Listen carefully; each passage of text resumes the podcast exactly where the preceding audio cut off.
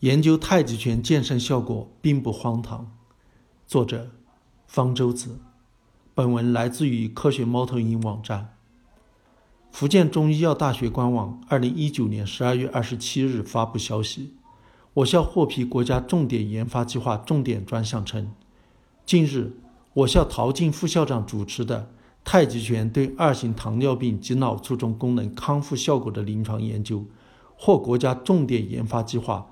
中医药现代化研究重点专项，二零一九年度项目立项，资助经费八百八十万元，实现我校在国家重点研发计划中零的突破。这则消息随即在网上流传，转的人都是对此冷嘲热讽。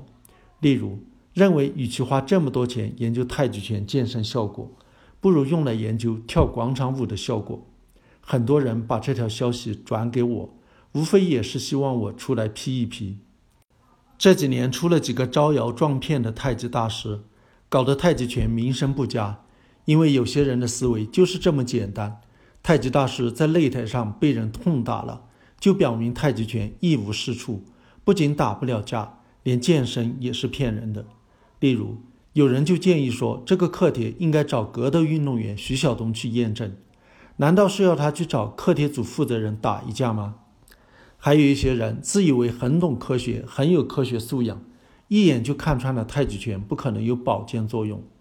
他们不知道太极拳是世界卫生组织和各国医学机构都推荐的锻炼方式。例如，世界卫生组织在2010年出版的《关于身体活动有益健康的全球建议》，封面上放的第一张照片就是一个中国老人在打太极拳。又如，与网上传说的太极拳会损伤关节相反，美国风湿病协会有条件的推荐膝髋骨性关节炎患者打太极拳。国际医学机构推荐太极拳，因为这是一种特殊的身心锻炼方式，只把动作、意念和呼吸控制结合在一起的锻炼方式，和广场舞和其他锻炼方式不同。国际上大量的临床试验证实太极拳。对改善身心功能和多种疾病的康复有益。二零一六年，加拿大家庭医生杂志刊登的一篇文章，比较全面地综述了关于太极拳的临床研究。截止到当时，共有来自二十一个国家的五百多项关于太极拳的临床试验和一百二十篇有关综述。总结如下：有优秀的证据表明，太极拳有益于防止摔倒、骨性关节炎。帕金森病、慢阻肺康复，提高老年人的认知能力。有良好的证据表明，太极拳有益于抑郁症、心脏病和脑卒中康复、老年痴呆。有一般的证据表明，太极拳有益于提高癌症患者的生活质量、纤维肌痛、高血压、骨质疏松。现有证据表明，太极拳对糖尿病、风湿性关节炎。慢性心脏衰竭没有直接益处。此外，有优秀证据表明，太极拳能提高身体状况不佳的人的平衡能力和供氧功能。有良好证据表明，太极拳能增强下肢肌肉。有一般证据表明，太极拳有益身心健康和改善睡眠。没有研究发现太极拳会让病情恶化，发生的不良反应都是轻微的，主要是肌肉骨骼损伤。文章的结论是有充分的证据证明太极拳的保健作用，医生可以根据证据推荐病人打太极拳。